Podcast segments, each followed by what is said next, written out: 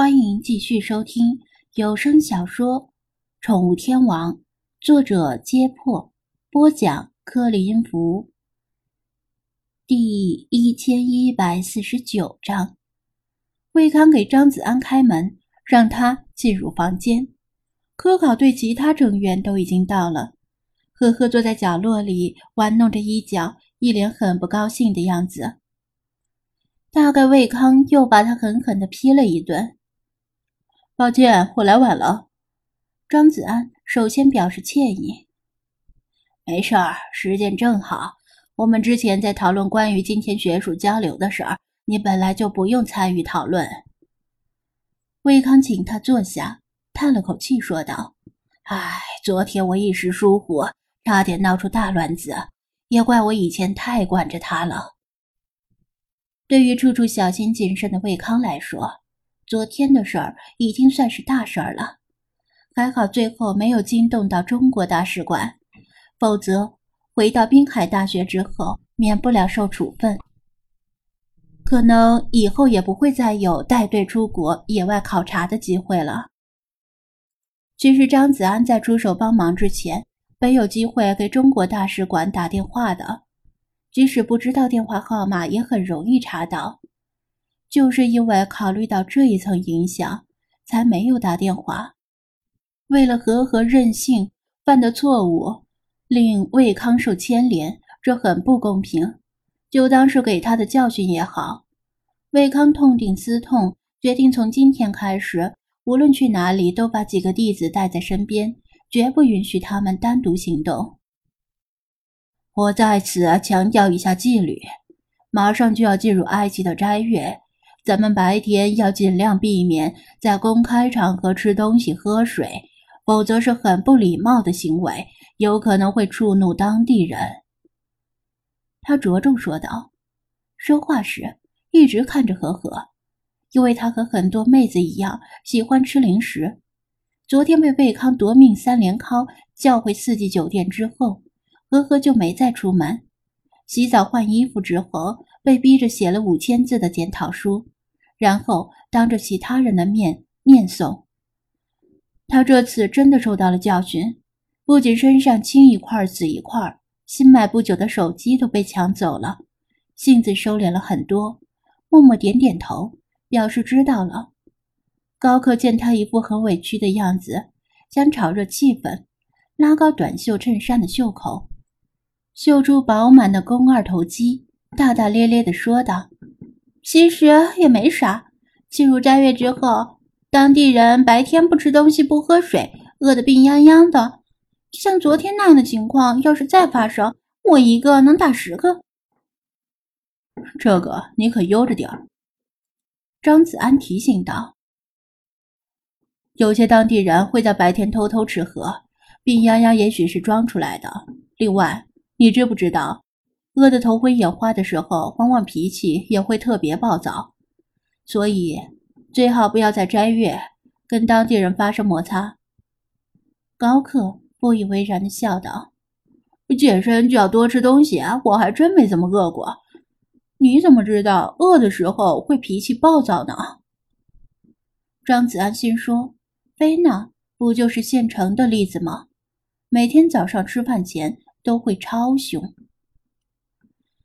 小张说的有道理，你们以后尽量不要再去汉哈利利市场那种人烟稠密的地区，那边发生过不止一次针对平民的恐怖袭击。就算要去，也要躲着欧美游客，以免殃及池鱼。当地人对中国人还是比较友好的，欧美游客才是恐怖袭击的主要目标。魏康本着“死道友不死贫道”的宗旨提醒道：“魏康的话把大家拉回沉甸甸的现实。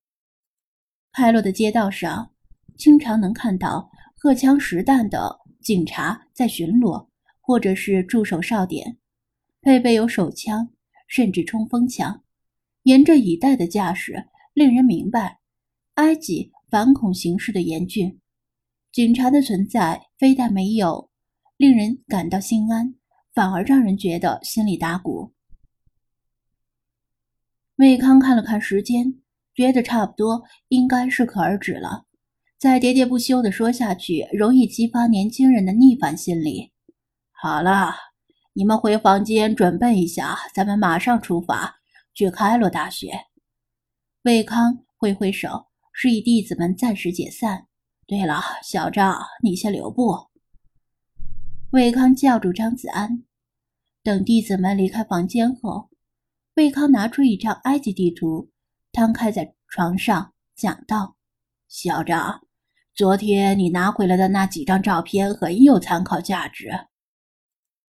昨天张子安从拉扎特那里得到的挂毯照片发给了魏康，想着虽然未必有用，但也许能帮得上忙。没想到却得到魏康的重视。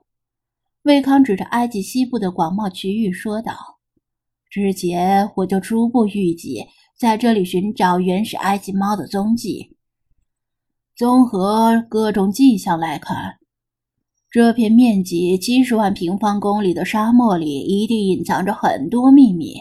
而你带来的信息让我增加了很多的信心。他的手指落在埃及与利比亚的国界线——西瓦绿洲黑白沙漠所形成的长三角形广阔无人区。古埃及的实际控制范围。依存于尼罗河的河畔，比今天的埃及国界要小很多。古埃及人把埃及称为黑土地，而把埃及以外的沙漠统称为红土地。特别是尼罗河以西的广袤沙漠，尽是风暴之神赛特肆虐的区域。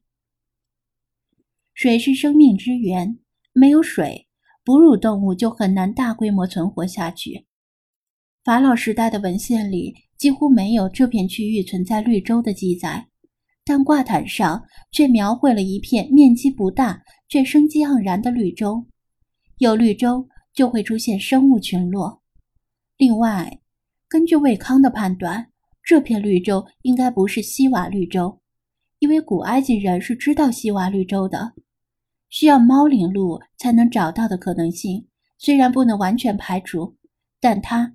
更倾向于这是另一片不为人所知的绿洲。张子安同意魏康的判断，但还是谨慎地提出忠告，因为这片长三角区域是实实在在的无人区，对于他们这支并不专业的探险队伍来说，贸然深入可能会有危险。魏康倒显得信心十足，四位出发前的准备很充足。现代科技的便利性完全可以弥补经验不足的缺点，只要队员们不闹出什么幺蛾子，征服这片区域不在话下。关键是能不能完成本次探险的目标，找到原始埃及猫的踪迹。他计划在未来几天学术交流的时候，与本地学者进行相关的探讨，向他们索取这片区域的资料。因为他听说之前已经有埃及和国外的考察队不止一次进入过这片区域进行考古研究，没有遇到过什么危险。既然他们能够顺利进出，咱们怕什么？张子安心里没什么底儿。沙漠这种东西，只有真正进入之后，才会了解到它的可怕之处。但野外考察本来就是伴随着风险。不敢冒险，就只能在家里窝着。